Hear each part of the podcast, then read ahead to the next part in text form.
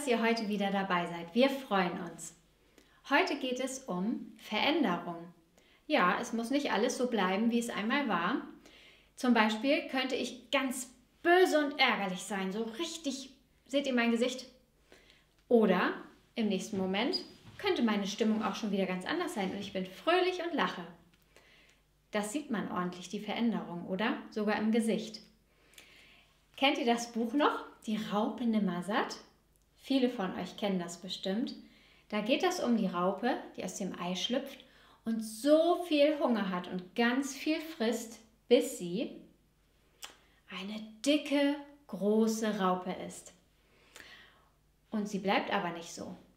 Sie verpuppt sich und ist in dem Kokon zwei Wochen lang und dann verwandelt sie sich da drin in einen wunderschönen Schmetterling. Das ist die Geschichte von der kleinen Raupe Nimmersatt.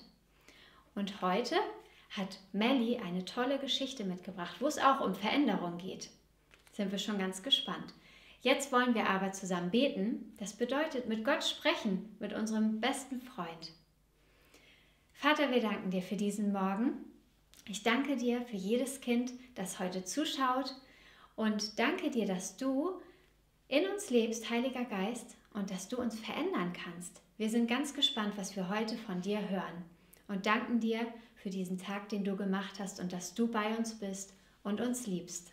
Amen. Ja, ich hoffe, ihr seid schon fit und munter. Wir wollen wieder mit einem Lobpreislied starten, tanzen und uns bewegen und singen. Also macht mit.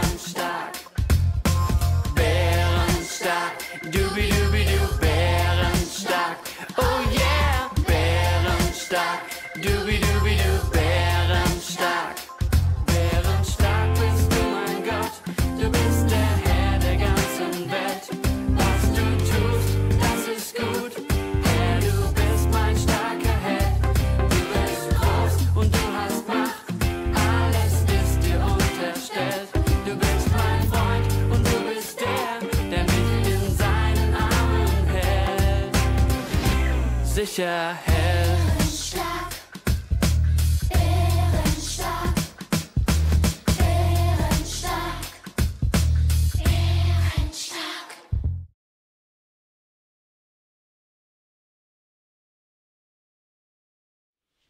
Hey Kids! Ja, wir haben die letzten beiden Gottesdienste gehört, wie der Heilige Geist zu uns auf die Erde gekommen ist, zu uns Menschen. Und dadurch Jesus überall immer mit uns reden kann, parallel. So eine großartige, wunderbare Sache, die da passiert ist. Ja, und diejenigen, die Jesus noch nicht kannten, die Hohepriester, die Juden, die noch keine Freunde von Jesus waren und die Botschaft noch nicht so ganz verinnerlicht hatten, die waren von dieser neuen Bewegung, von der Gemeinde Jesus natürlich nicht so ganz begeistert. Ja, sie dachten, das ist falsch, was hier passiert. Und deswegen haben sie sich die Aufgabe gemacht, die Christen, also wir, die an Jesus glauben, nennt man ja auch Christen, die zu verfolgen, gefangen zu nehmen. Ja, und einer von diesen Menschen war Paulus. Paulus kannte Gottes Wort sehr gut. Er lebte ganz streng nach diesen Regeln und dachte, das ist das, was Gott möchte. Sich ganz stark an Regeln zu messen und aus eigener Kraft Gottes Wort zu befolgen. Dass das ja gar nicht geht, dass wir Jesus brauchen, das wusste er noch nicht. Das hat er noch nicht in sein Herz aufgenommen. Er sagte, na, ich möchte in die Stadt Damaskus gehen. Und dort möchte ich auch die Christen, die an Jesus glauben, an diesen neuen Jesus, die möchte ich verfolgen. Die möchte ich dort gefangen nehmen. Und so sprach er mit den Juden in Jerusalem und sagte, ich möchte dahin. Und die sagten, mach das. Und so machte sich Paulus auf den Weg nach Damaskus mit seinen Begleitern, denn er war nicht allein. Es war eine lange Reise. Und kurz bevor sie in Damaskus ankamen, es war heller Sonnenschein, auf einmal blendete Paulus ein Licht. So stark, na, wir sehen das hier, ganz stark, dass er sich zu Boden warf, weil es ihn so blendete. Und er hörte eine Stimme. Paulus, warum verfolgst du mich? Und Paulus war ganz erschrocken und fragte, Herr, wer bist du? Und die Stimme antwortete ihm, na, du hast es bestimmt schon erraten. Ich bin Jesus, den, den du verfolgst. Und auf einmal war Paulus total irritiert und dachte, oh Mann, die Christen, die haben ja recht. Jetzt weiß ich, was sie meinten. Jesus lebt. Er ist als Retter für uns gestorben, für meine Sünden. Er lebt. Es war kein Unsinn, was sie erzählt haben. Und er sagte, Herr, was erwartest du jetzt von mir? Was soll ich jetzt tun? Er hatte bestimmt ein wenig Angst, dass Gott ihn jetzt bestrafen möchte. Aber Jesus sagte zu ihm durch den Heiligen Geist, geh nach Damaskus. Dort werde ich dir sagen, was passieren wird. Ja. Und seine Begleiter waren auch sehr verwundert. Denn sie hörten auch diese Stimme, haben aber niemanden gesehen. Ja, und als Paulus wieder aufstehen wollte und seine Augen aufmachten, weil das Licht ja weg war, konnte er nichts sehen. Er war blind. Ja, und dann dachte er sich, oh Gott, wie soll ich jetzt den Weg nach Damaskus finden? Weil Gott hatte ihm das ja gesagt. Seine Begleiter, die führten ihn nach Damaskus. Dort gab es ein Haus von Judas und dort kam Paulus mit seinen Begleitern unter. Ja, Paulus wartete drei Tage lang. Er mochte nicht essen und er mochte nicht trinken, weil es ihm nicht so gut ging, weil ihm ja sein Augenlicht fehlte. Und er warte geduldig auf ja, das, was Gott ihm gesagt hatte, nämlich das, was passieren wird. Ja, und in Damaskus lebte ein Freund von Jesus, Hananias. Hananias hatte eine ganz enge Beziehung zu Jesus. Er hatte verstanden, dass Jesus der Weg zu Gott ist, dass er für uns gestorben ist und unser Retter ist. Und im Gebet sprach der Heilige Geist zu Hananias. Ich habe hier eine Kerze als Symbol dafür, denn wir wissen ja, dass Jesus unser Licht ist. Ja, und Gott sprach zu ihm, Hananias. Und er sagte, ja Herr. Gehe zum Haus von Judas. Dort ist Paulus zu finden. Er wartet auf dich, damit du ihm die Hände auflegst, damit er sein Augenlicht wieder bekommt. Und Hananias erschrak erstmal und sagte, aber Herr, Paulus, der ist doch in Damaskus, um uns zu verfolgen, weil wir an dich glauben, weil wir dein, deine Freunde sind, Jesus. Und ich soll wirklich zu ihm hingehen? Und dann sagte Jesus zu ihm durch den Heiligen Geist, ja, geh zu ihm, denn ich habe dich erwählt, um ihm zu zeigen, wer ich bin, was ich alles bewirken kann. Ja, gesagt, getan. Hananias ging zum Haus von, Paulus, äh, von Judas und ging zu Paulus und sagte, Paulus, Jesus, der dir auf dem Weg nach Damaskus begegnet ist, hat mir geboten, dass ich dir die Hände auflege, damit du dein Augenlicht wieder bekommst. Und als er ihm die Hände auflegte, auf einmal konnte Paulus wieder sehen. Boah, was für eine Aktion. Paulus wusste, was Jesus bewirken kann, wer er ist, dass er unser Retter ist, unser bester Freund und einfach so eine starke Veränderung bringen kann. Ja, Paulus ließ sich taufen und empfing auch den Heiligen Geist. Ja, und statt die Christen in Damaskus zu verfolgen, was er eigentlich vorhatte, predigte er selber, erzählte allen Menschen, dass einfach, ja, was Jesus für ein großartiger Retter ist, unser bester Freund, der für unsere Sünden gestorben ist und er der Weg zu Gott ist. Ja, also, wenn wir so mutig sind wie Hananias, ne? Hananias hatte ja Angst, und einfach trotz dieser Umstände einfach das tun, was der Heilige Geist uns sagt, kann so wunderbare Veränderungen passieren. Ja, und Paulus hat sich auch darauf eingelassen. Er dachte, ich bin auf dem richtigen Weg, das ist das, was Gott möchte. Aber der Heilige Geist hat ihm gezeigt, nein, das ist der falsche Weg. Und Paulus hat sich darauf eingelassen und sich entschieden, Jesus zu folgen. Was für eine starke Geschichte, die Paulus da erlebt hat.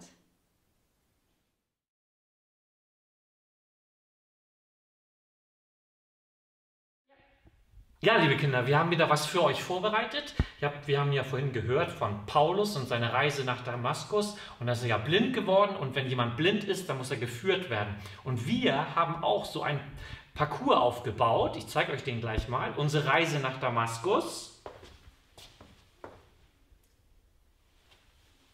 Und wir haben auch zwei Kinder, die versuchen werden, diesen Parcours zu überwinden. Der eine führt den anderen und zwar ist das Mila und Yara und wir dürfen schon sehr gespannt sein, was jetzt passiert. Geht's. Geh nach oben. Ja.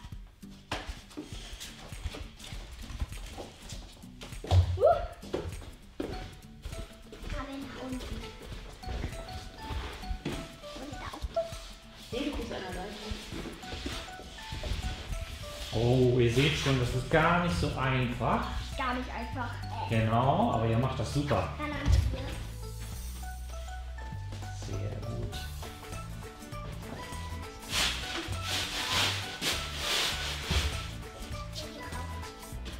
Jawohl, Ziel erreicht. Ihr seid in Damaskus. Herzlichen Glückwunsch. Ich sehe nix.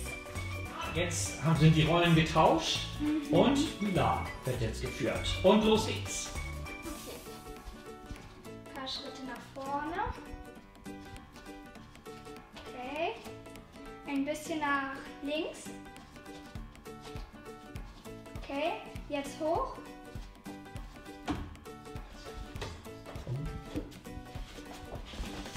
Ganz vorsichtig nach vorne gehen. Am besten jetzt anfassen. Okay. Hopp. Wow, sehr gut. Und jetzt ein bisschen nach rechts. Und jetzt einmal hopp. Und hopp. Und das nächste.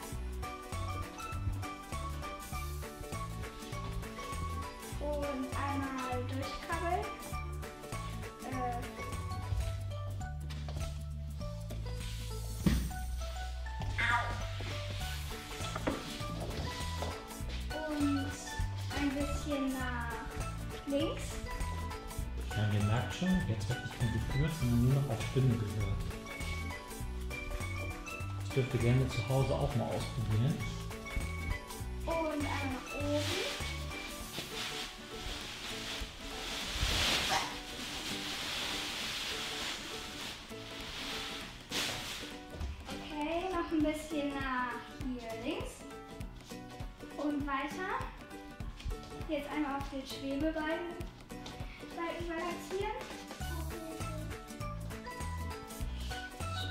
Das macht ihr richtig gut. Okay, einmal ähm, hoch. Jawohl, Mila. Und du bist in Damaskus. Herzlichen Glückwunsch. Danke,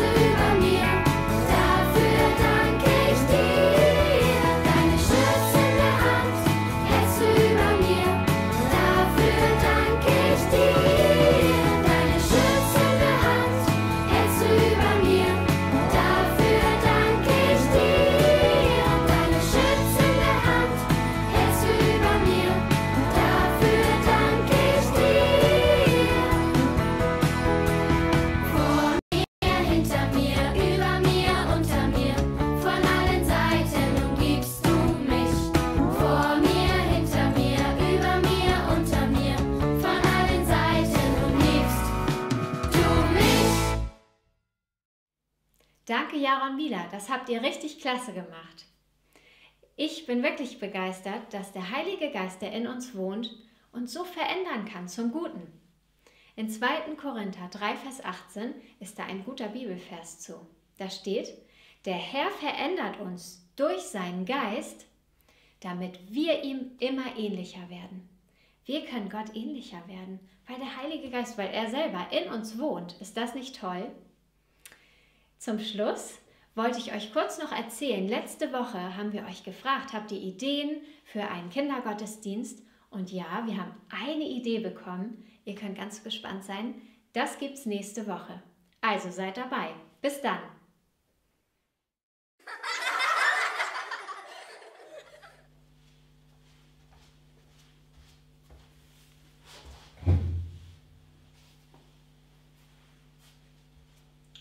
Guten Tag, Sie wünschen? Eine heiße Schokolade bitte. Mhm. Und welchen Kuchen haben Sie mir denn heute zu empfehlen? Äh, wir hätten Quarktorte, Schokokuchen, frischen Apfelkuchen. Dann nehme ich gern bitte ein Stück von dem Apfelkuchen. Kommt sofort.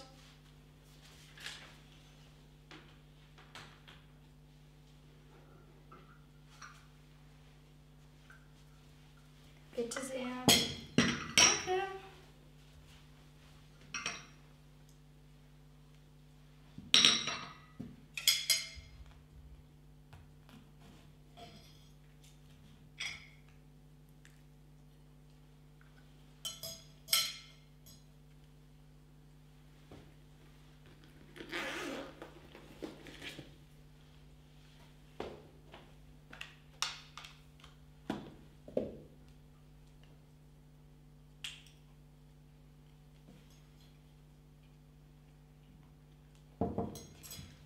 Bedienung, Ja, bitte. hier in dem Apfelkuchen ist kein einziges Stück Apfel. Aber was erwarten Sie denn?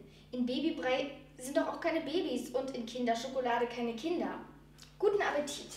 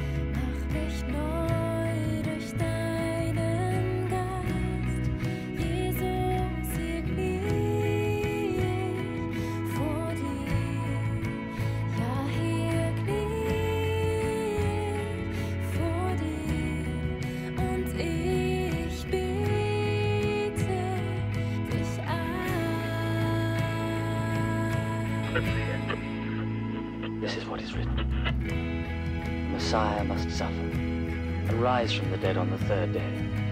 And in his name, the message of repentance and of forgiveness of sins must be preached to all nations.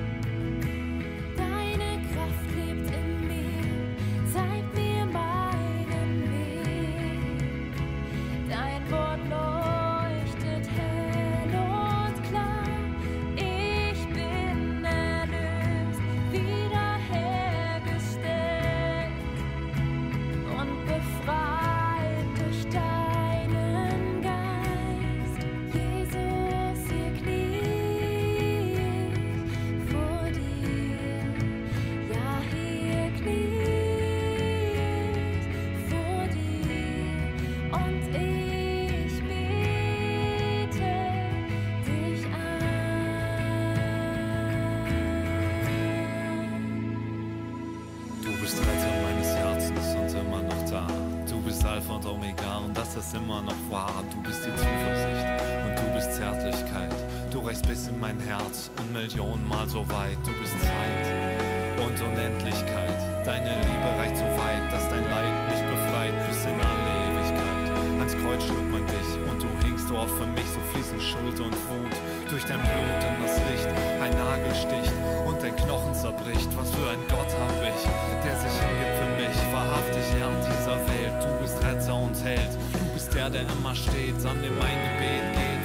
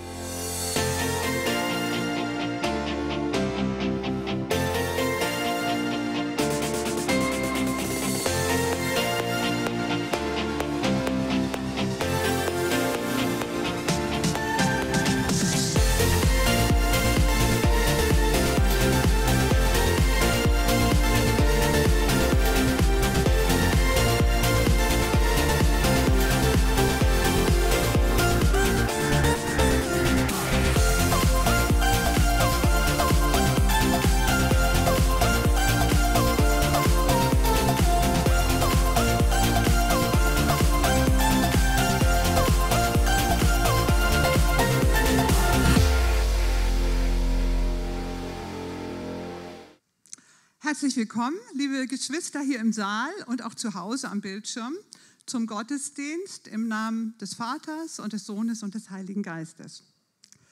Hurra, wir dürfen wieder singen. Das ist wunderbar. Ich freue mich total. Wir haben jetzt 15 Monate nicht singen dürfen, habe ich nochmal so nachgerechnet. 15 Monate, das war echt qualvoll, fand ich. Und ich freue mich total, dass es wieder losgeht.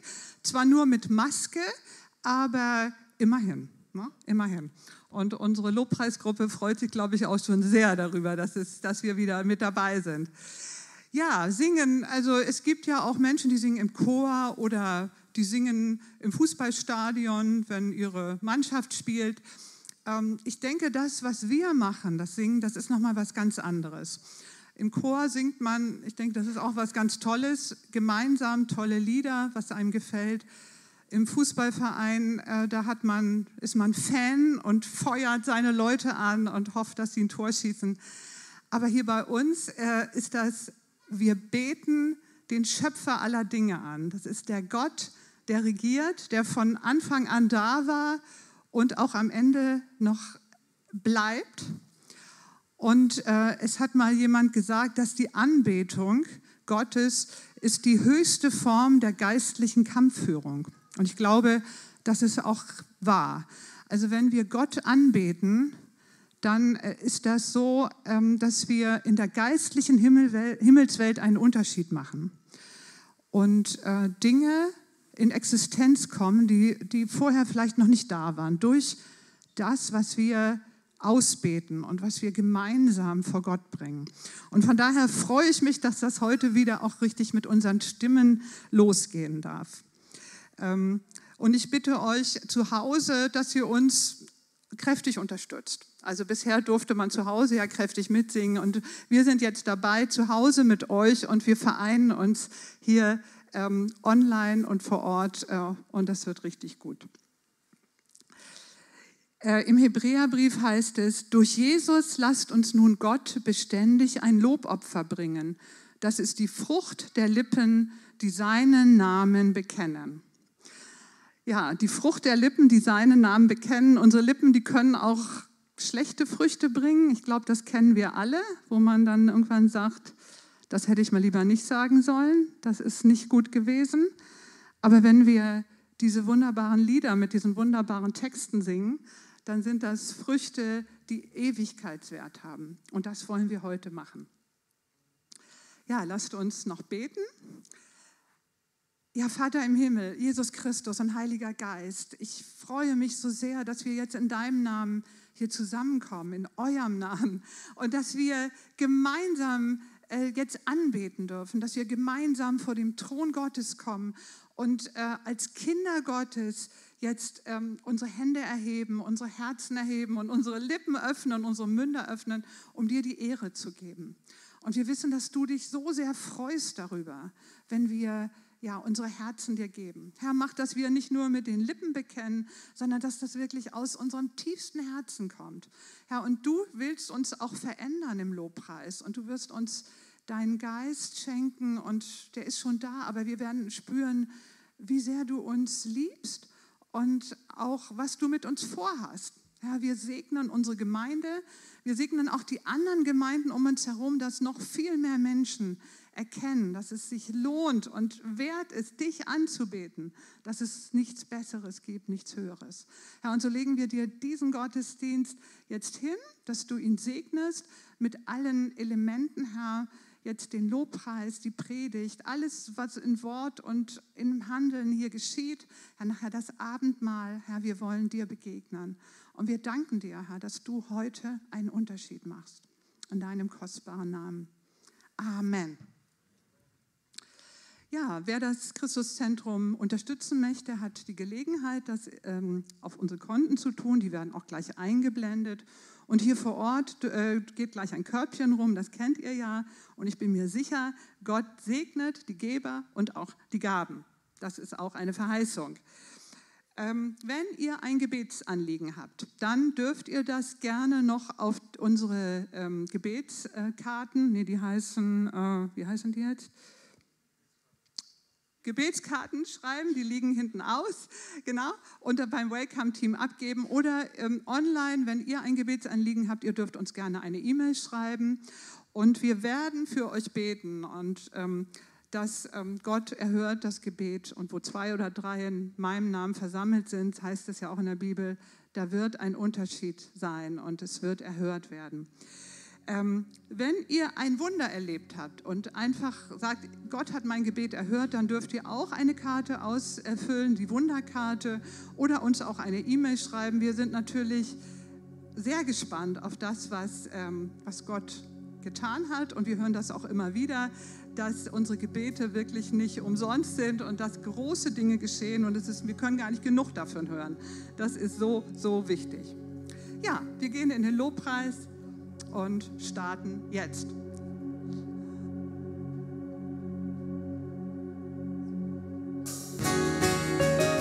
Guten Morgen, steht gerne auf. Ich freue mich sehr, dass ihr wieder mitsingen könnt. Wir haben ja das Privileg, jeden Sonntag irgendwie singen zu dürfen. Aber wenn da so Resonanz kommt, dann ist das doch ganz schön. Den Herrn freut das auch. Klatsch gerne mit, singt mit.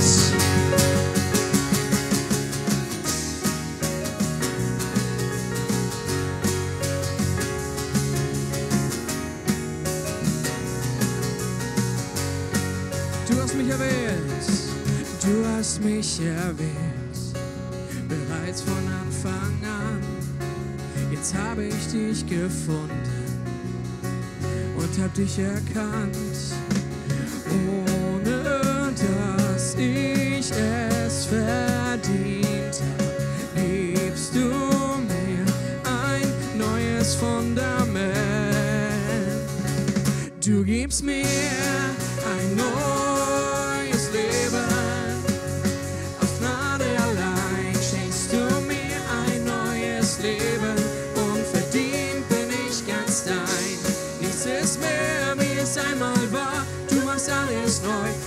hast alles neu gemacht.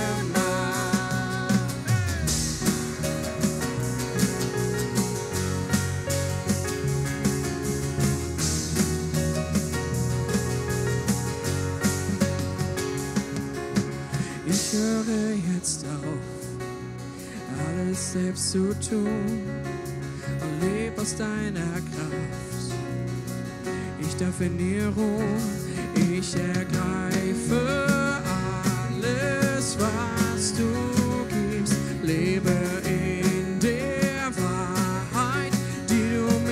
zusprichst. Du gibst mir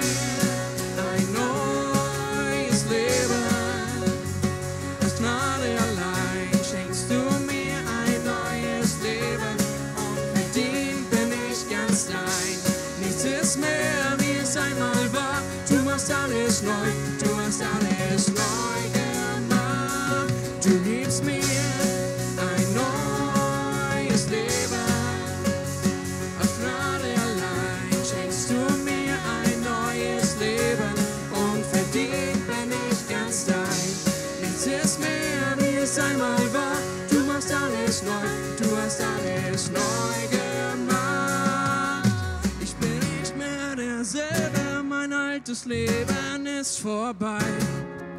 Ein neues hat begonnen, Jesus, du hast mich befreit. Ich bin nicht mehr derselbe, mein altes Leben ist vorbei. Ein neues hat begonnen in deiner Herrlichkeit.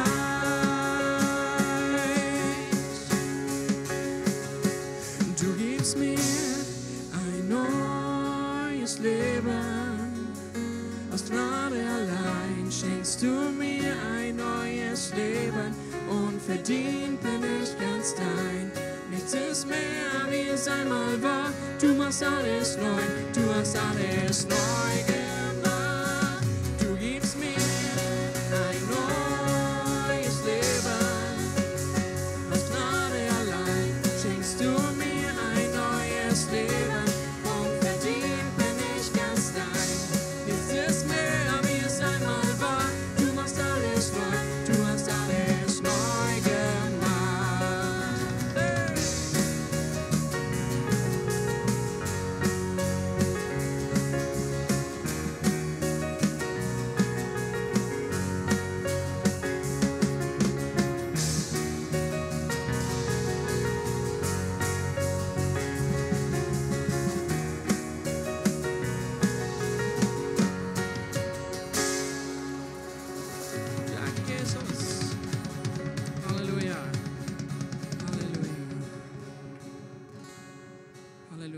wir danken dir, dass du uns ein neues Leben schenken möchtest. Wenn wir zu dir kommen, wenn wir zu dir gehören, gibst du uns ein neues Leben und wir können nicht anders, als dir zu danken, dich zu verehren für das, was du für uns am Kreuz getan hast.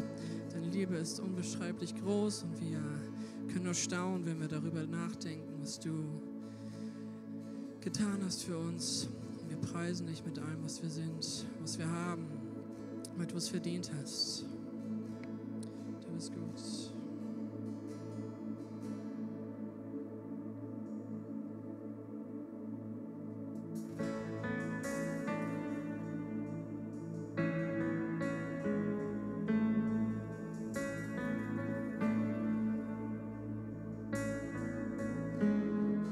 Du sagst, wo die Sonne aufgeht, du bestimmst den Lauf der Zeit, zeigst der Dunkelheit die Grenzen und du spannst den Himmel weit.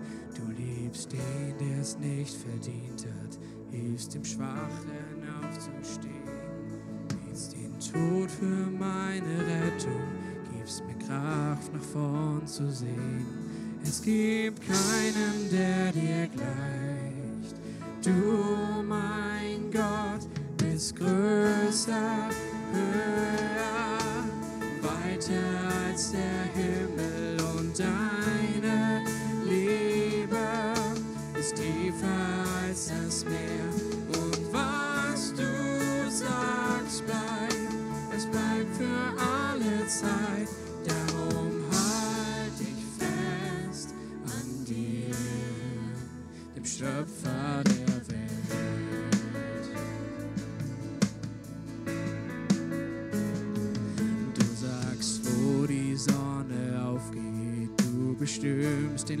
der Zeit, zeigst der Dunkelheit die Grenzen und du spannst den Himmel weit.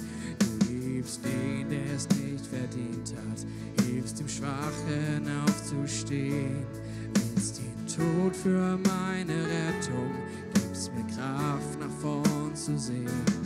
Es gibt keinen, der dir gleicht. Du, mein Gott, bist größer,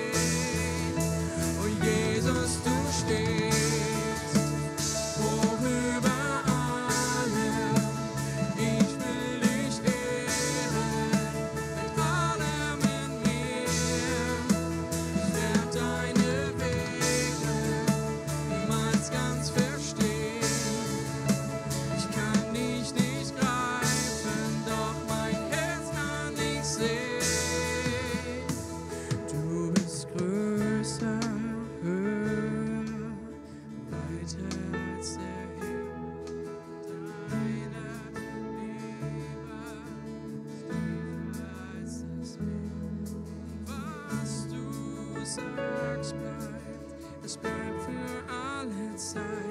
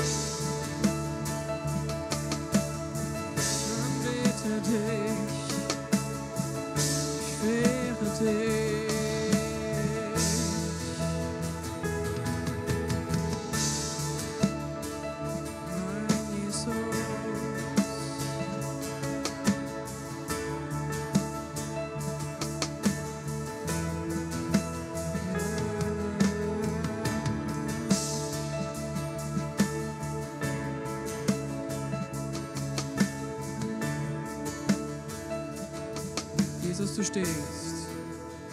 Jesus, du stehst hoch über allem. Ich will dich ehren mit allem in mir. Ich werde deine Wege niemals ganz verstehen. Ich kann dich nicht.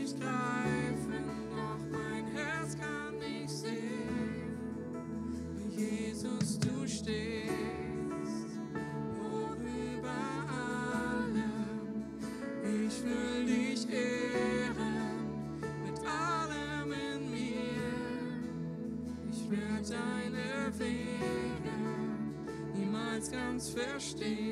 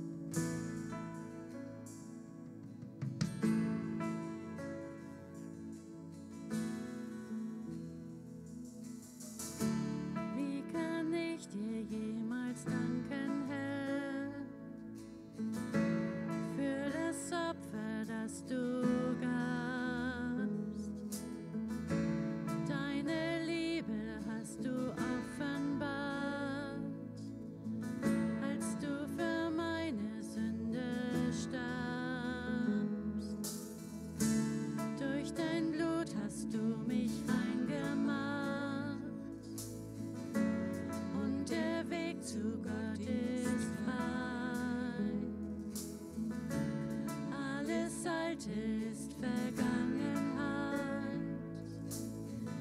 Ich bin von aller Schuld befreit. Dort am Kreuz gab die Liebe alles hin durch das Kreuz.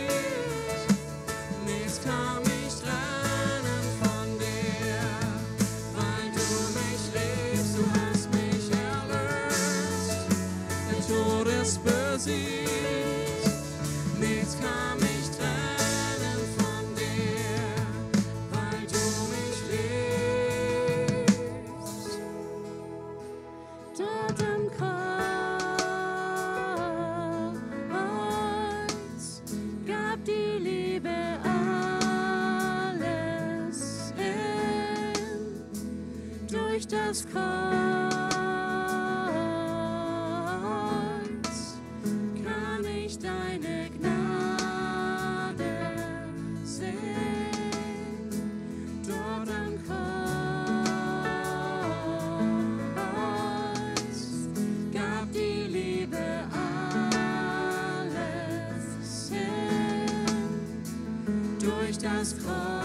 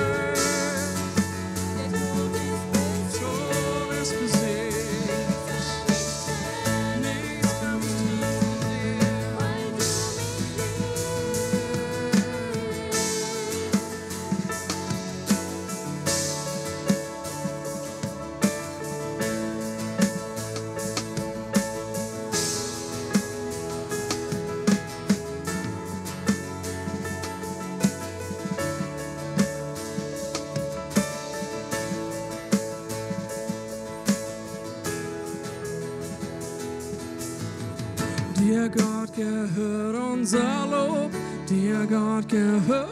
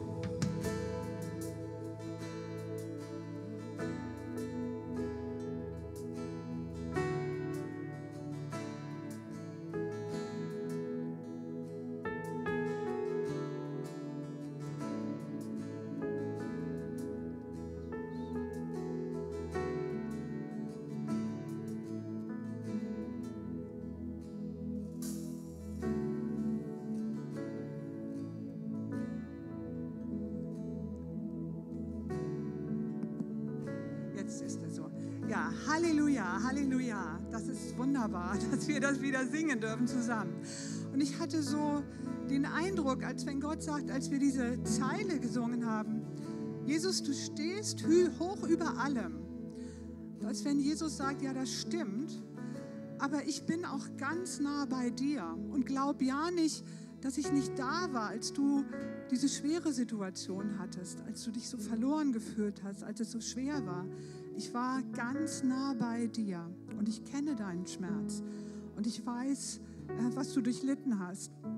Ich bin hoch über allem, aber ich bin auch bei dir. Und das will er uns jedem heute wieder neu sagen, dass er unser Herz kennt und unsere Nöte.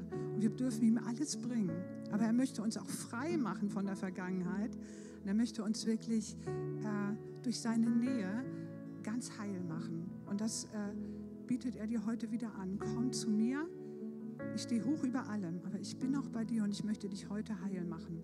Und ich möchte, wir feiern nachher das Abendmahl, möchte euch das nochmal ans Herz legen, dass ihr beim Abendmahl äh, diese Heilung ganz bewusst in Empfang nehmt. Die ist nämlich da für jeden.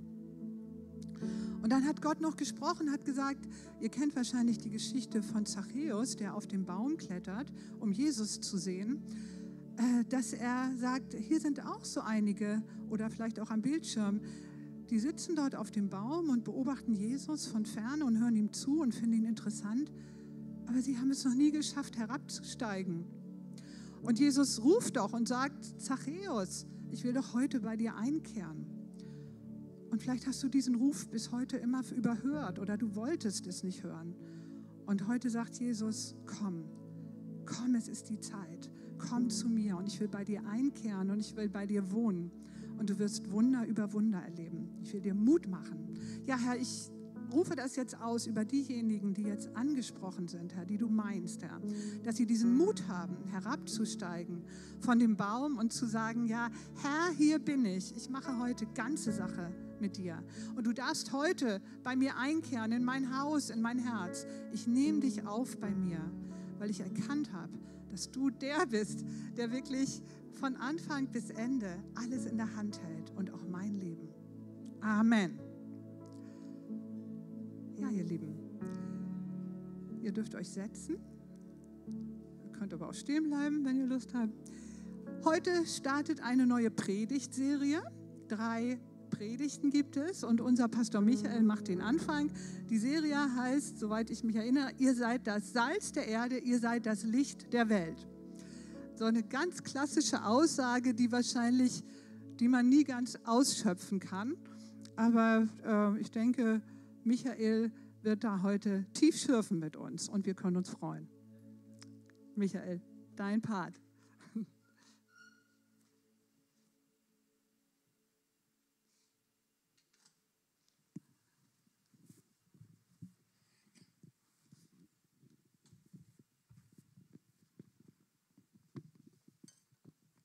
Vielen Dank, Magitta. Schön, dass ihr alle da seid. Diesmal ein paar mehr als sonst, obwohl wir heute noch einmal zwei Gottesdienste haben, um 12 Uhr den nächsten. Salz der Erde und Licht der Welt, sieben Einflussbereiche der Gesellschaft. Darüber möchte ich heute sprechen. Magitta hat es schon gesagt, wir fangen eine Predigtserie an. Und ähm, ja, wie können wir als Christen ganz bewusst unsere Gesellschaft, in die Gott uns hineingestellt hat, positiv beeinflussen oder total verändern oder transformieren. Können wir das überhaupt? Wir haben ja in, unserer, in der Vision unserer Gemeinde eine Aussage, wir bringen ihn in die Gesellschaft. Also das ist ein Anliegen für uns. Wir wollen nicht nur hier, das wollen wir auch, aber eben nicht nur, schön unsere Gottesdienste feiern und die sollen schön sein.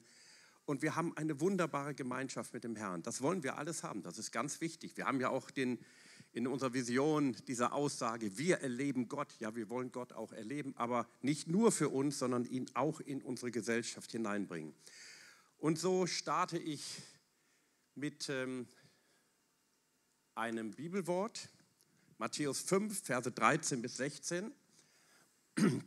Da spricht Jesus zu seinen Jüngern. Das ist ja die Bergpredigt, die sogenannte Bergpredigt auf dem Berg.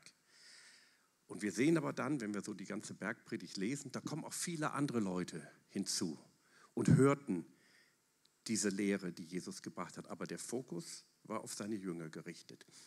Und er sagt zu ihnen, und das sagt er heute zu uns, ihr seid das Salz der Erde. Ah, lass das mal so richtig reingehen bei dir. Ihr seid das Salz der Erde. Ist das nicht, ist nicht stark? Ne? Ich finde das unwahrscheinlich stark. Ich bin das Salz der Erde, du bist das Salz der Erde, wir alle zusammen. Wenn aber das Salz seine Wirkung verliert, womit soll man es wieder salzig machen? Es taugt zu nichts anderem mehr, als auf den Weg geschüttet und von den Leuten zertreten zu werden. Ihr seid das Licht der Welt. Eine Stadt, die auf einem Berg liegt, die kann nicht verborgen bleiben. Muss ich dazu muss ich sagen, früher in jener Zeit waren die Städte auf den Bergen. Bei uns sind sie meist in den Tälern, aber früher waren sie weit oben in den Bergen. Man sah es weit hin.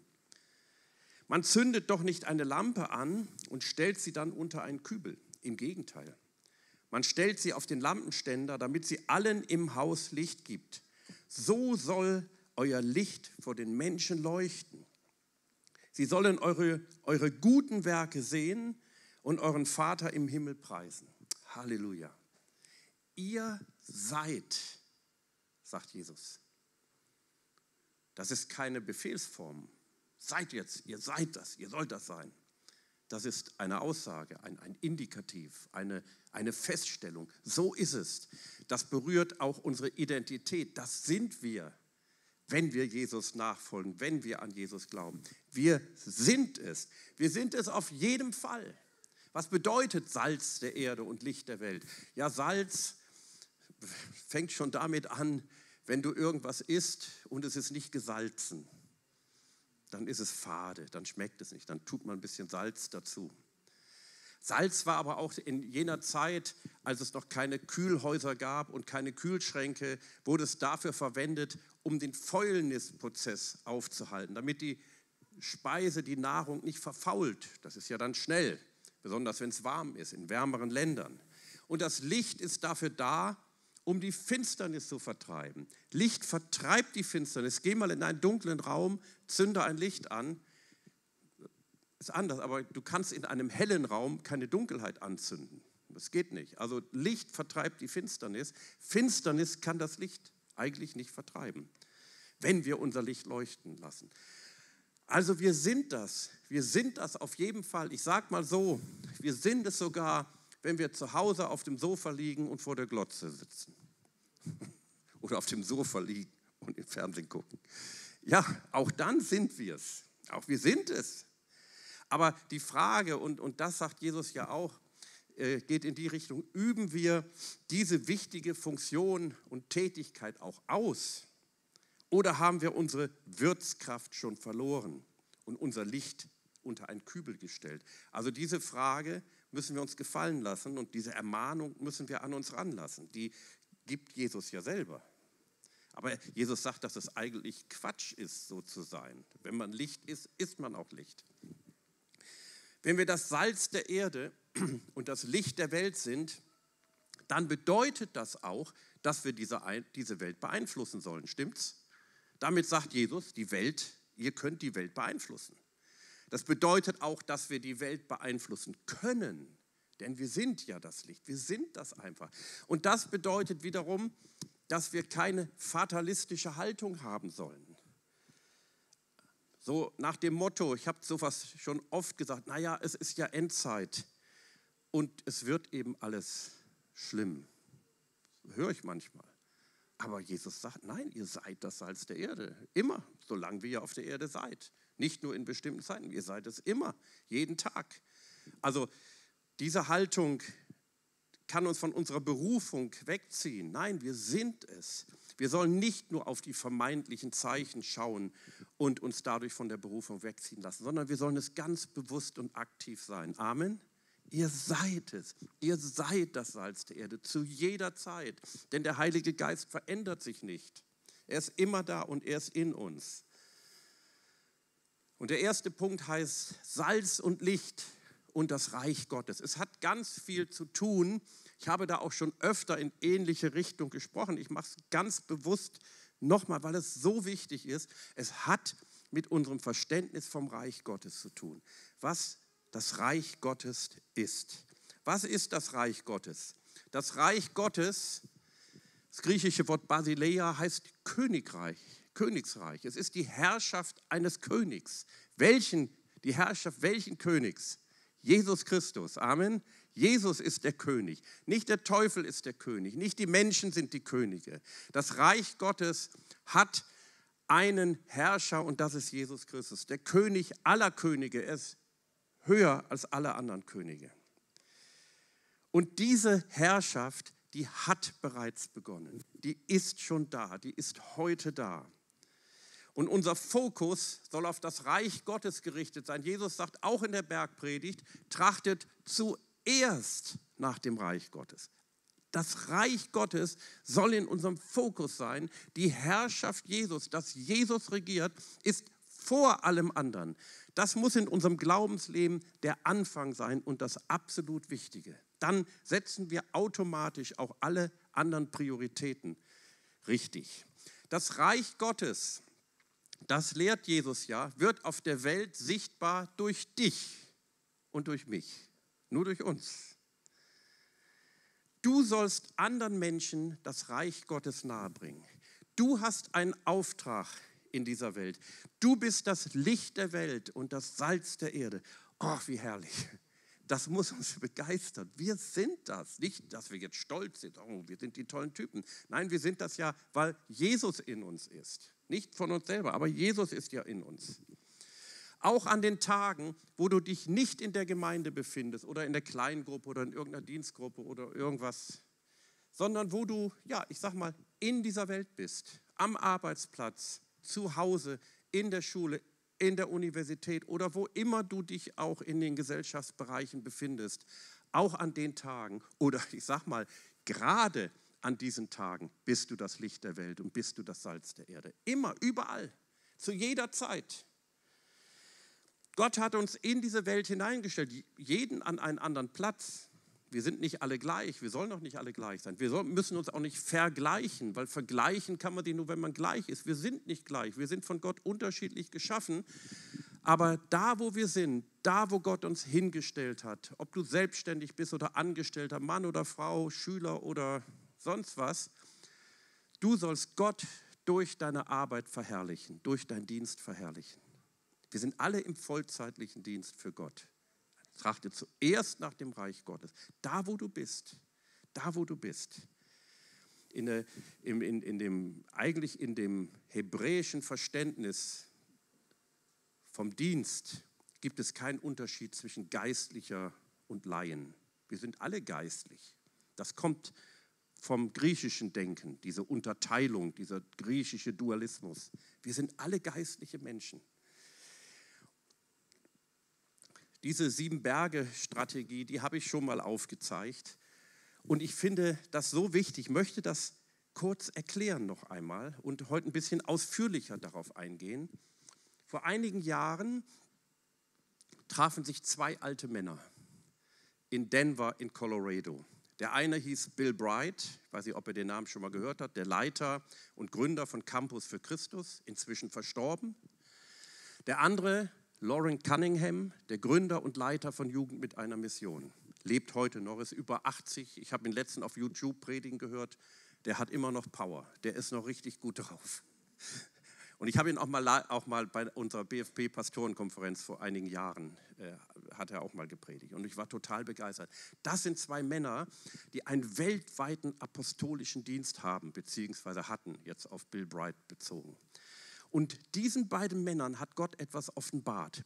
Jeden für sich. Die, die haben nicht viel zusammengearbeitet. Die haben ihre eigenen Werke gehabt. Und irgendwann haben sie sich getroffen, haben sich verabredet. Das war dann halt da in Denver, Colorado Lauren Cunningham schreibt das in einem seiner Bücher.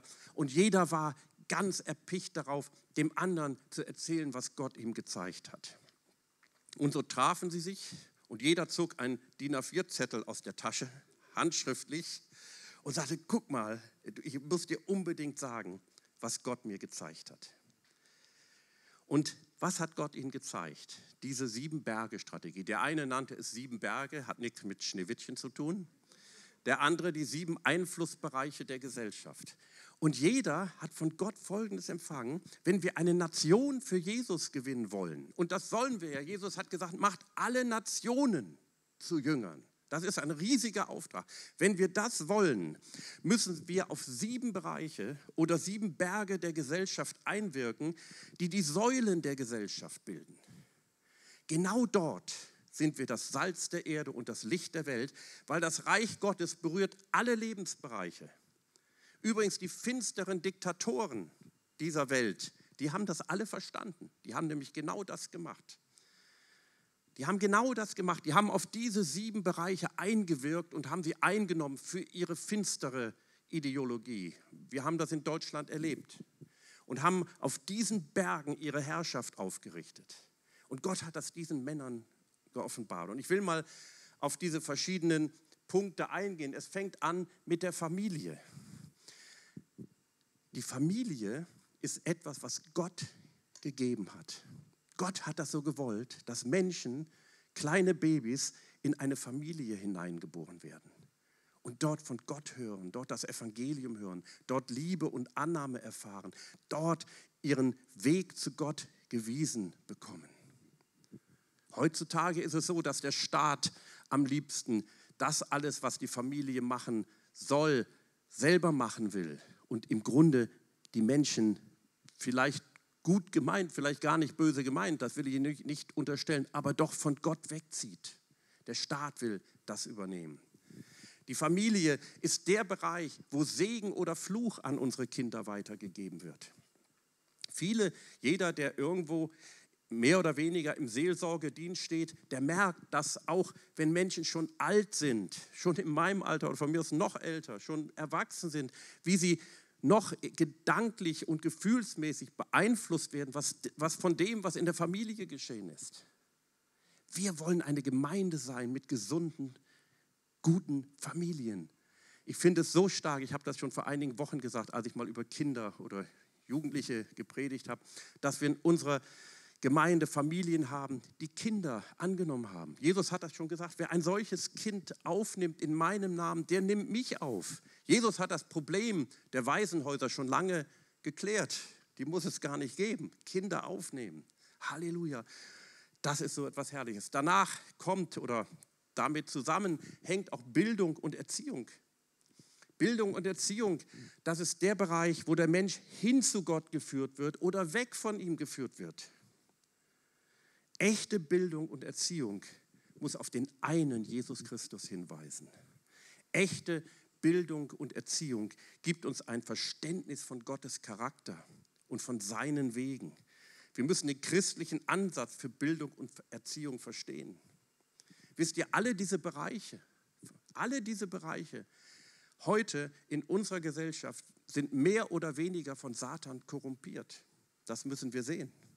Aber darüber müssen wir nicht rumweinen und klagen, sondern wir müssen unseren Auftrag wahrnehmen. Das nächste ist die Kunst oder Unterhaltung, Unterhaltung, Kunst. Das ist der Bereich, wo Werte und Tugenden entweder gefeiert oder verdreht werden. Ja, in unserer Gesellschaft wird es mehr verdreht. Aber ich bin so dankbar, ich habe früher diese Sicht gar nicht gehabt. Ich bin so dankbar, dass wir in unserer Gemeinde christliche Künstler, Künstler haben. Lobpreis ist Kunst. Also Gott hat das von Anfang an so gewollt. Er hat einen Künstler an die Spitze seines Volkes seiner Zeit in Israel gestellt, den König David. Ich bin dankbar, dass wir, dass wir prophetische Malgruppe haben und eine kreative Malgruppe. Ich bin so dankbar dafür. Früher hätte, ich, früher hätte ich vielleicht gesagt, vor 20 Jahren, was soll das? Äh, nett, aber hätte mich nicht weiter interessiert. Aber inzwischen hat Gott mein Denken verändert. Dann ist der Bereich der Wirtschaft.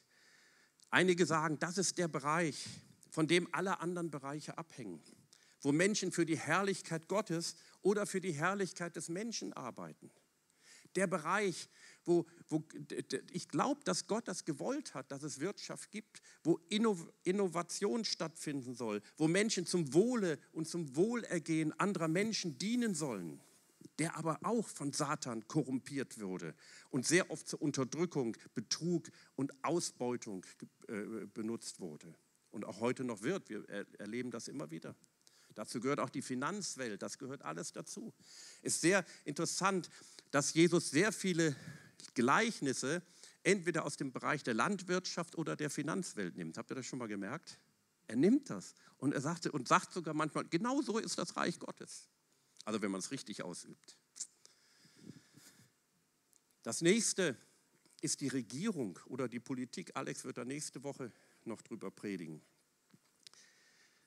Das ist die Ebene, auf der die Geschicke eines, Land, eines Landes zum Guten oder zum Bösen geführt wird. Wir haben in unserem Land in den letzten 80 Jahren, sage ich mal, zwei Diktaturen gehabt finstere Diktaturen, die Nazi-Diktatur, die natürlich das Finsterste von allem war. In der DDR war eine Diktatur. Viele Menschen aus unserem Land sind oder waren, meine Eltern waren davon beeinflusst, ohne es zu wollen. Die wussten, dass es nicht gut war, aber sie waren beeinflusst davon. Und dann die Religion, wo Menschen Gott in Geist und Wahrheit anbeten oder sich mit religiösen Ritualen begnügen. Wir wollen, was wollen wir? Ist ja klar, wir wollen Gott in Geist und Wahrheit anbeten und wir wollen den Menschen zeigen, wie herrlich das ist. Wir wollen eine Gemeinde von Anbetern sein. Magitta hat darüber schon gesprochen. Es gibt falsche Religionen, es gibt finstere Dinge, auch in unserem Land. Und schließlich die Medien, wo gute oder schlechte Nachrichten, Wahrheit oder Lüge verbreitet wird. Wir kennen den Begriff Fake News, wobei jede Seite meint, die anderen machen die Fake News und wir nicht. Da muss man auch vorsichtig sein.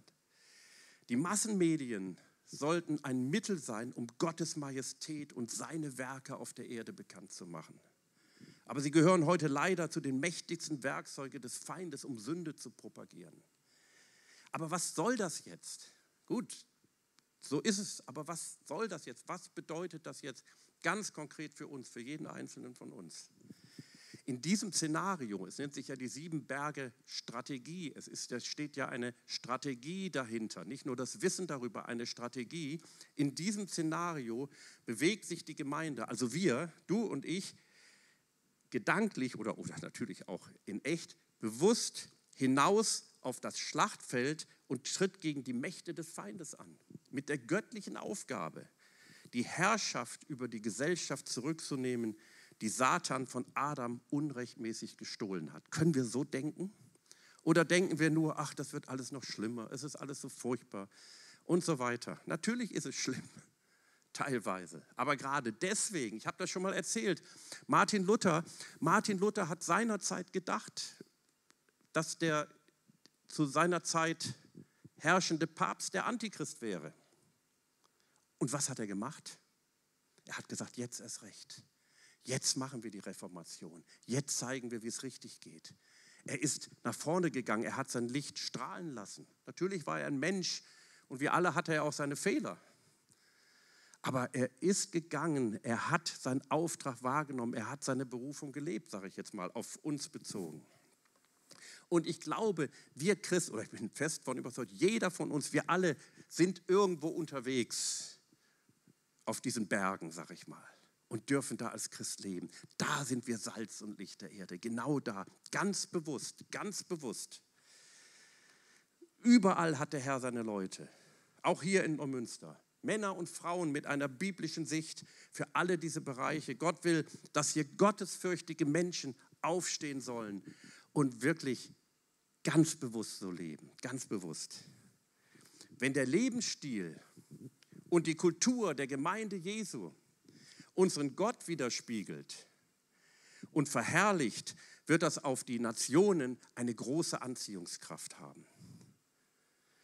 Hier fordert, so finde ich, Gott von uns einen Paradigmenwechsel, stimmt's? Eine Veränderung unseres Denkens.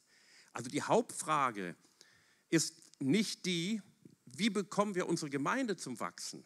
Das ist auch gut, wenn die Gemeinde wächst, sondern die Hauptfrage ist, wie multiplizieren wir Gottes Königreich? Wie kann sich das ausbreiten? Trachtet zuerst nach dem Reich Gottes. Als die, wir sehen das immer wieder in der Bibel zur Zeit Jesu, dass immer wieder seine Jünger und sogar seine Gegner, die Pharisäer und Schriftgelehrten, auf ihn zukamen und sagten, wann kommt denn jetzt das Reich Gottes? Richtest du jetzt das Reich Gottes wieder auf? Was ist denn jetzt? Und was sagt Jesus? Man wird auch nicht sagen können, seht, hier ist es oder es ist dort. Er sagt, nein, das Reich Gottes ist mitten unter euch. Wörtlich, das, das, äh, ähm, das Wort E ist inwendig in euch, in euch drin. Da, wo ihr seid, ist das Reich Gottes, sagt er. Also das Reich Gottes ist nicht nur ein Symbol, es ist nicht nur ein Bild oder eine Redewendung, es ist greifbar. Es ist nicht etwas, worauf wir warten, es existiert hier und jetzt auf Erden. Das Reich Gottes ist überall dort zu finden, wo Menschen Jesus Christus als ihren König erheben. Also hier, bei dir zu Hause, an deinem Arbeitsplatz oder wo auch immer, wo du bist. Das Reich Gottes ist inwendig in euch. Die einzige Weise, wie unsere Gesellschaft und die Städte, in denen wir leben, von den Werten des Reiches Gottes beeinflusst werden, ist durch Gläubige wie wir. Wie denn sonst? Also Gott schickt seine Engel nicht. Er schickt höchstens mal Engel, um uns zu unterstützen. Die Bibel sagt, Engel sind dienstbare Geister, ausgesandt zum Dienst für die, die das Reich Gottes erben. Also sie unterstützen uns, aber sie machen es nicht für uns. Jesus hat diese Aufgabe uns übertragen. Und Satan, Satan, das Reich des Bösen ist auch noch da, das weiß ich auch. Satan benutzt diese Welt, um das Reich Gottes auf jede Weise zu bekämpfen und zu verhindern, dass es expandiert. Er will, dass das Reich Gottes schön und beschützt hinter den Mauern der Kirche und der Kleingruppen bleibt. Hier können wir ruhig für uns und füreinander unseren Glauben leben und über die böse Welt schimpfen. Da hat er gar nichts dagegen. Wenn wir hier so schön, er hat uns sowieso verloren. Das Kreuz hat ihm Strich durch die Rechnung gemacht. Aber er will nicht, dass das Reich Gottes expandiert. Er möchte nicht, dass wir so denken. Der nächste Punkt, dein Reich komme. Also es hat alles damit zu tun, mit Licht und Salz der Erde zu sein, mit den sieben Bergen. Dein Reich komme. Also die Jünger fragten Jesus ja, lehre uns beten. Und dann, da steht zweimal in der Bibel, Matthäus 6, Vers 10 und Lukas 11, Vers 2. Einige Ausleger sagen auch, dass das nicht nur eine Parallelstelle ist vom anderen, sondern dass da anderthalb Jahre zwischenliegen. Also Jesus hat dieses Gebet zweimal seinen Jüngern gelehrt. Und da ganz am Anfang sagte Vater unser im Himmel, geheiligt werde dein Name, dein Reich komme, dein Wille geschehe, wie im Himmel, so auch auf Erden.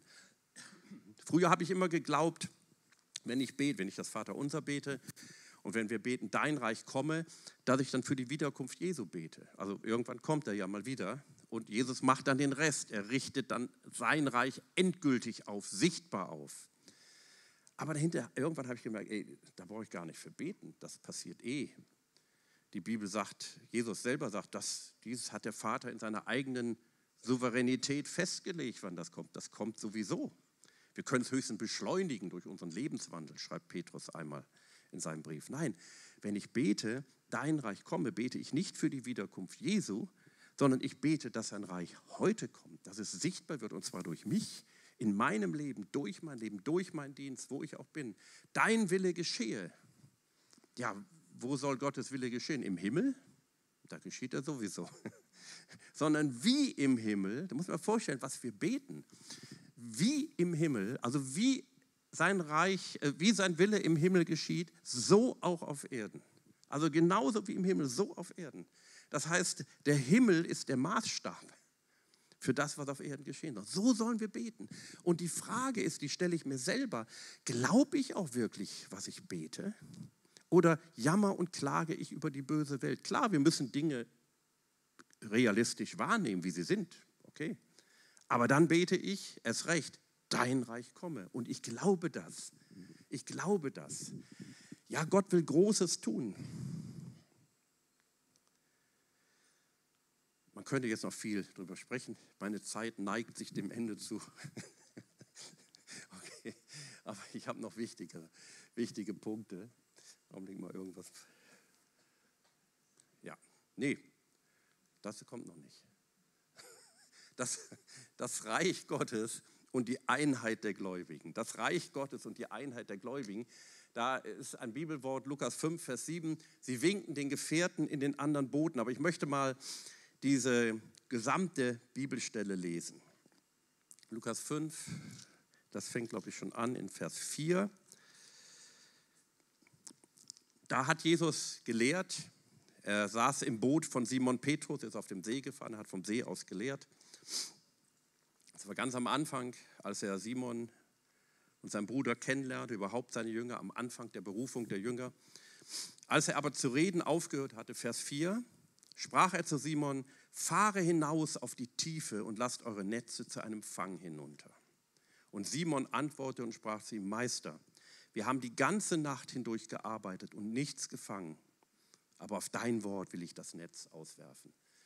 Dave Molines hat beim letzten Mutmacher-Video auch darüber gesprochen, dem Wort Gottes gehorsam sein. Wenn Jesus etwas sagt, dann auch tun. Und das taten sie hier, trotzdem es menschlich unmöglich war. Also Petrus kannte sich schon aus mit dem Fischen und er sagte, es geht gar nicht. Am Tag über fischt man nicht, das macht man in der Nacht. Aber sie fuhren dann hinaus.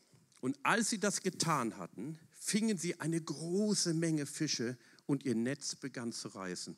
Ich will das einfach mal allegorisch auslegen, also als Beispiel, als gleichnishaft auslegen. Wenn wir das tun, was Gott sagt, bekehren sich Menschen. Eine große Menge Fische. Ich glaube wirklich von ganzem Herzen, dass wir auf eine Zeit zugehen, wo viele Menschen zum Glauben kommen, wo wirklich eine Erweckung geschieht. Ich glaube das von ganzem Herzen. Eine so große Menge Fische, wie es hier heißt, und ihr Netz begann zu reißen, dass die gar nicht, das kriegten die nicht rein. Aber jetzt, was machten sie? Ihr Netz begann zu reißen.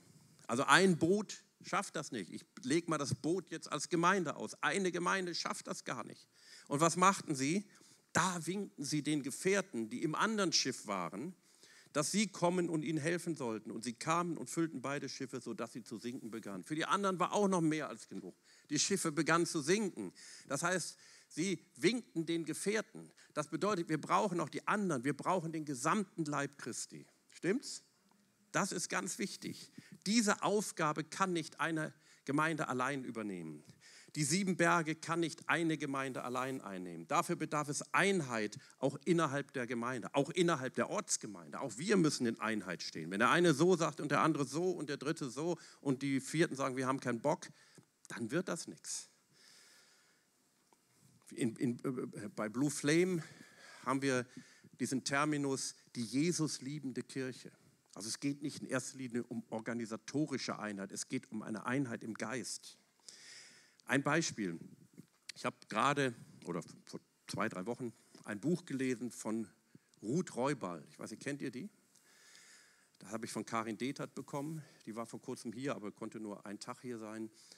Und das ist ein Buch von einer Frau aus Cali, Kolumbien, die, deren Mann in den 1990er Jahren von der dortigen Mafia, vom sogenannten Cali-Kartell, erschossen wurde. Ganz furchtbar. Und diese Frau kam dann in den geistlichen Dienst, hat quasi den Dienst ihres Mannes weitergeführt. Und diese Stadt war total kontrolliert von der Mafia. Also richtig schlimm, richtig schlimm.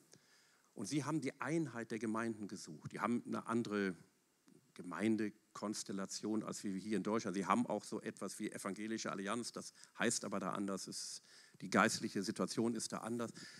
Und dann hat sie den Weg gezeigt zur Einheit mit Rückschlägen, mit allem, ich hätte mal gesagt, was dazugehört. Aber sie sind diesen Weg gegangen und hatten schließlich eine feste Einheit in der Stadt. Und dann passierte etwas und das wurde sichtbar. Sie haben große Gebetsversammlungen in großen Stadien durchgeführt. Also da war richtig was los.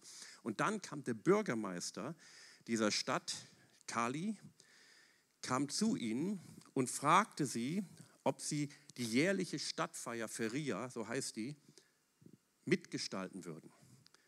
Jetzt ist das nicht nur eine normale Feier für Ria, sondern ist eine ganz finstere Feier mit Ausschweifen, mit Orgien, mit Hurerei, mit allem, was dazugehört, hätte ich bald gesagt. So ähnlich wie Karneval in Rio, aber noch schlimmer. Wo jeder normale Christ gesagt hätte, hebe dich weg von mir, Satan. Und das war ihnen auch so, als der Bürgermeister kam. Aber sie haben gebetet. Sie sind als Gemeinde zusammengekommen, also die, die Leiter der Gemeinde. Kali ist eine Millionenstadt. Und Gott sagt ihnen, mach das. Also wir müssen auf Gott hören, wie auch diese Geschichte. Fahr hinaus auf die Tiefe. Und Petrus sagt, eigentlich geht das nicht, aber er hat es getan, weil Gott gesprochen hat, weil Jesus gesprochen hat. Normalerweise, es gibt auch dieses Wort, geht raus aus Babylon, gibt es auch. Also man muss hören, was Gott jetzt sagt, in welcher Situation, nicht einfach nach einem gewissen Schema handeln. Und sie haben das gemacht. Sie haben diese Feier mitgestaltet, mit Zittern und Zagen. Es war ihm bewusst, was das für eine Feier ist. Aber alles änderte sich. Im Laufe der Zeit hat sich das geändert, mehr und mehr. Und diese Stadt ist jetzt wirklich gesegnet, gesegnet von Gott. Sehr, sehr gut, sehr gutes Buch. Okay, ich habe noch einen Punkt. Das Reich Gottes und Corona. Ich habe noch drei Minuten. Also Sabine gibt mir immer die Zeit vor. Und mir war das schon klar, das schaffe ich in drei Minuten nicht. Deshalb möchte ich euch einladen. Wir haben Sabine, die Leiterin unseres prophetischen Teams, die hat mich gebeten, darüber mal einen Abend zu gestalten. Und habe ich zugesagt und dann haben wir gesagt, okay, wir öffnen den aber für alle. Wir öffnen, könnt ihr alle kommen. Das Thema habe ich mir selber ausgedacht. Das heißt Endzeit, Corona, das Evangelium der Wahrheit und biblische Prophetie. Wie hängt das alles zusammen? Hängt das überhaupt zusammen? Wie, wie, gehen wir damit um? Ich will euch damit nicht sagen, das ist die Wahrheit, sondern ich möchte euch einfach Orientierung geben für alle, die möchten, dabei zu sein. Am Montag, den 14.07. um 20 Uhr, machen wir erst um 20 Uhr, weil vorher noch Gebetszeit ist von 19 bis 20 Uhr. Ah, Entschuldigung, Sechster. Sechster. Ändert das um. Ich kann es jetzt leider hier auf die Schnelle nicht. Also nächsten Montag in einer Woche, 14.06. Am 14.07. bin ich in Urlaub. Aber vielleicht bin ich gerade wieder da. Ne? Nicht, da bin ich noch in Urlaub. Okay, vom Urlaub in Urlaub mache ich nichts. Danke, dass du mich erinnert hast. Ich fahre übrigens, bin heute übrigens vor dem Urlaub das letzte Mal sonntags hier, weil ich ähm, nächste Woche woanders bin und dann startet mein Urlaub. Psalm 22, 28 bis 29. Das ist mein Schlusswort. Es werden daran gedenken und zum Herrn umkehren alle Enden der Erde. Vor dir werden niederfallen alle Geschlechter der Nationen. Denn dem Herrn gehört das Königreich. Er herrscht über die Nationen. Dieses Wort aus Psalm 22 ist ein prophetisches Wort, ich glaube, für uns heute. Wir können es für uns heute in Anspruch nehmen. Der Psalm 22 fängt folgendermaßen an. Mein Gott, mein Gott, warum hast du mich verlassen? Das waren die letzten Worte Jesu am Kreuz. Dieser Psalm beinhaltet und zeigt das Geschehen am Kreuz, die Erlösung, die Jesus für uns gebracht hat. Und endet, na nicht ganz am Ende, äh, läuft dann hinterher auf diese Worte hinaus. Alle Enden der Erde werden umkehren. Alle Enden der Erde, wenn wir Erlösung verstehen, was Jesus möchte. Vor dir, also vor dem Herrn, vor Jesus werden niederfallen alle Geschlechter der Nation. Er, der, der für uns gestorben ist, der die größte Schmach erlitten hat, vor ihn werden alle Geschlechter der Nation niederfallen. Denn dem Herrn gehört das Königreich, das Reich Gottes. Er herrscht über die Nationen. Jetzt habe ich noch eine Sekunde und die ist jetzt vorbei. Amen. Halleluja. Ich möchte aber gerne beten. Lasst uns eine Zeit des Gebetes nehmen. Ich möchte gerne für euch beten, dass wir, und darum geht es ja auch in dem, was Jesus sagte, dass wir wirklich Täter des Wortes sind. Dass wir wirklich das tun und das Reich Gottes repräsentieren, so wie Jesus sich das gewünscht hat.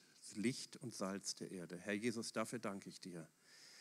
Wir können aufstehen, wenn ihr möchtet, könnt ihr aufstehen. Einfach ganz bewusst das jetzt empfangen. Herr, ich danke dir, dass du zu uns gesprochen hast, Herr, vor 2000 Jahren und dass du seinerzeit gesagt hast, ihr seid das Salz der Erde und ihr seid das Licht der Welt.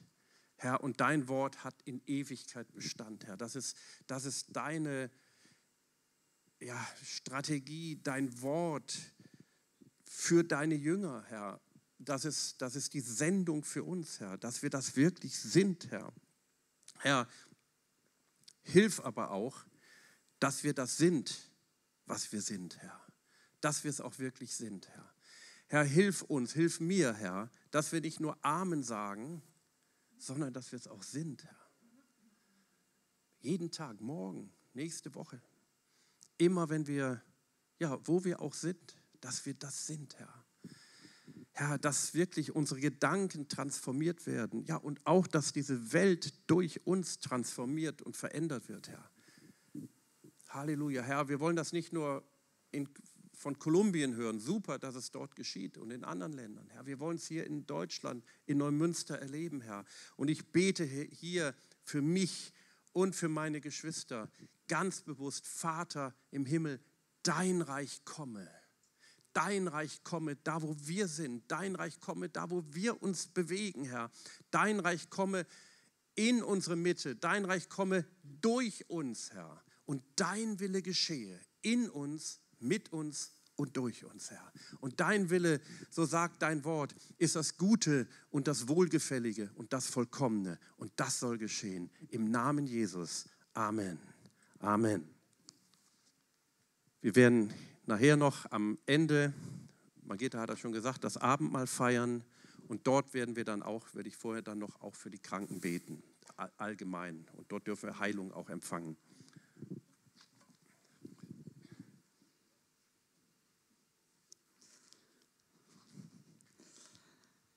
Herzlichen Dank, lieber Michael. Ich denke, wir sind alle gestärkt worden, weil wir jetzt erkennen, welche große Aufgabe auf uns wartet. Und das soll uns nicht Angst machen, sondern wenn wir Licht und Salz sind, das ist uns von Gott gegeben. Das ist dann wirklich auch für uns zum Greifen und wirklich, ähm, dass wir diese Identität auch äh, in Anspruch nehmen. Ich denke, das, da hast du uns Mut gemacht, Michael. Vielen herzlichen Dank. Ich habe jetzt noch ein Gebetsanliegen. Es hat uns eine Erika aus unserer Gemeinde, Erika aus unserer Gemeinde gebeten, für sie zu beten, äh, weil sie, ihr ist ganz schwindelig, äh, sie hat äh, sich übergeben und es geht ihr insgesamt sehr schlecht. Und ähm, wenn ihr mögt, dürft ihr gerne mal aufstehen, dass ich jetzt mich mal zum Sprecher für Erika mache. Halleluja, Herr. Das, ich danke dir für Erika, dass sie dass du sie auch herausgerettet hast aus der Finsternis und dass du sie in dein wunderbares Licht gesetzt hast. Auch sie ist ein Mensch, der, das Licht der Welt ist und Salz der Erde. Herr, und du möchtest, dass deine Kinder gesund sind, dass sie wirklich erleben, dass du Kraft hast, dass du Heilung noch heute schenkst. Und so rufe ich jetzt aus über Erika, dass dieser Schwindel gehen muss, dass diese Übelkeit gehen muss, dass sie von Kopf bis Fuß gesund wird, ihre Ohren, von denen sie auch schreibt, die irgendwie sausen, Herr, das alles muss weichen in deinem kostbaren Namen. Du hast die Menschen angerührt und sie wurden gesund. Und das rufe ich auch über Erika aus. In deinem Namen. Amen. Amen. Nun möchte ich Alex bitten, nach vorn zu kommen. Er möchte uns noch etwas mitteilen.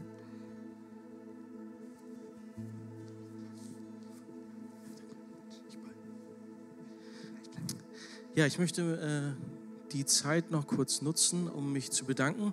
Meine Mutter ist ja verstorben vor knapp vier Wochen und ich wollte mich bei euch recht herzlich für eure herzliche Anteilnahme bedanken, für die Unterstützung und ja, für das Dasein. Äh, dafür ist Gemeinde auch da.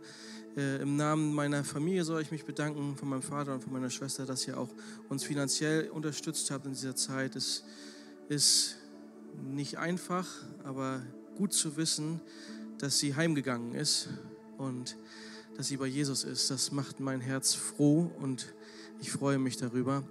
Und ich freue mich auch darüber, dass sie in dieser Gemeinde so aufgenommen wurde und so viel auch ja Positives erlebt hat. Und das finde ich ganz toll. Ich, wie gesagt, vielen Dank für eure Anteilnahme und für die Unterstützung und auch weiterhin für die Gebete, die uns auch weiterhin tragen werden. Vielen Dank.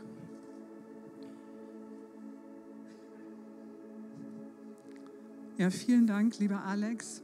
Also ich würde gerne noch mal, auch noch mal kurz für den Papa von Alex bitten, äh, beten, dass auch er äh, in dieser Zeit wirklich diesen Trost Gottes erlebt.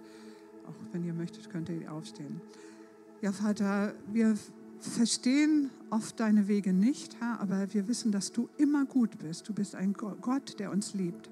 Und wir wissen, dass ähm, Sabine jetzt wirklich bei dir ist. Sie ist so eine treue Nachfolgerin gewesen, so eine liebe Frau, die so viel Liebe auch ausgestrahlt hat, Herr. Und wir danken dir für ihr Leben und für diese Liebe, die sie uns geschenkt hat, Herr.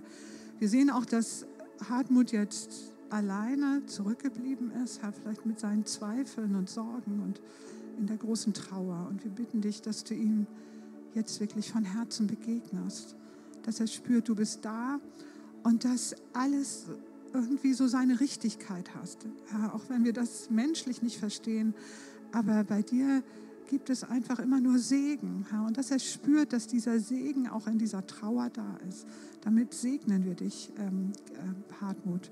Und ich segne auch die ganze Familie, Alex mit seiner Familie und auch die Schwester, dass sie spüren, Gottes Liebe ist größer als alle Trauer. Und ähm, irgendwann in der Ewigkeit werden sie das verstehen und Gott preisen für alles, was geschehen ist und wie es gekommen ist. In deinem Namen. Amen. Jetzt haben wir heute den letzten Gottesdienst, der zweimal gefeiert wird, um 10 Uhr und um 12 Uhr.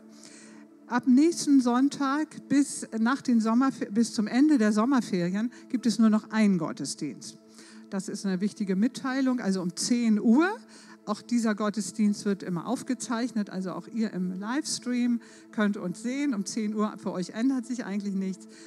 Äh, es ist ja jetzt so, dass jetzt statt 50 88 Personen diesen Raum bevölkern dürfen. Das ist ja jetzt erweitert worden. Ähm, die 50er-Regelung ist aufgehoben. Und so hoffen wir, dass alle, die kommen wollen, auch äh, einen Platz finden. Und nach wie vor müsst ihr euch auch anmelden über die Homepage, genau. Äh, aber Gäste, die mal so reinschreien, bisher haben wir immer noch eine Möglichkeit gefunden, die noch mit unterzubringen. Also Gott hat es so gefügt, dass es hinkommt. Das war noch eine wichtige Mitteilung. Und nun möchte ich euch einfach nochmal segnen. Ich segne euch alle im Livestream und auch hier vor Ort, dass ihr wirklich, und ich bin da eingeschlossen, dass wir wirklich dieses Bewusstsein haben, ich bin das Licht der Welt und ich bin das Salz der Erde. Und in diesem Verständnis als Salz und Licht schicke ich euch jetzt nach Hause in die Welt, in euer Umfeld, in die Nachbarschaft, an den Arbeitsplatz als Salz und Licht und wo ihr Menschen und Atmosphäre verändern werdet. In Jesu kostbaren Namen. Amen. Wir singen gemeinsam noch lautstark und von ganzem Herzen ein letztes Lied. Und dann bitte ich euch Gottesdienstbesucher hier vor Ort noch sitzen zu bleiben nach dem Gottesdienst.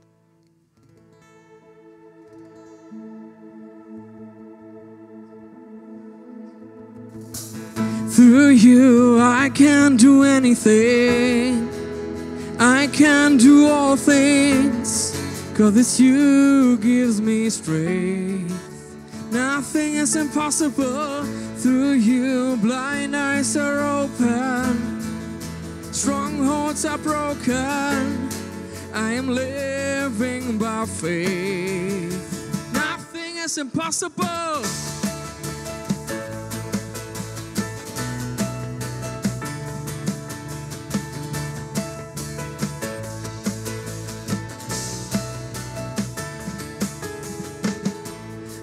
Not gonna live by what I see. I'm not gonna live by what I feel. Deep down, I know that you're here with me. I know that you can do anything.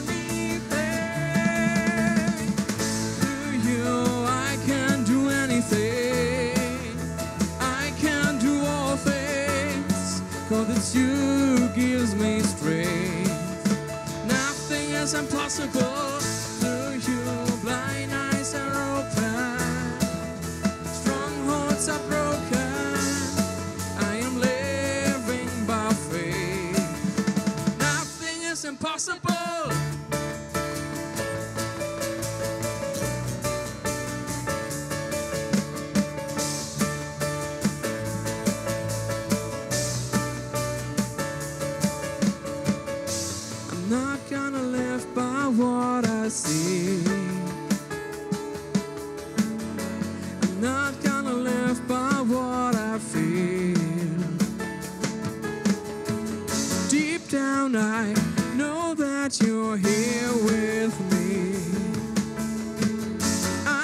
That you can do anything.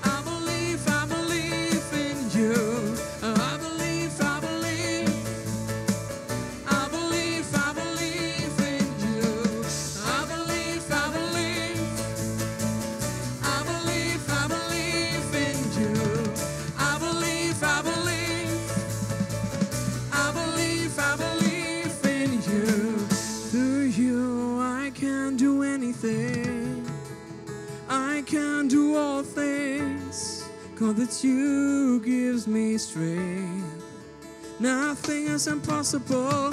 Through you, blind eyes are open, strongholds are broken. I am living by faith. Nothing is impossible. I believe, I believe.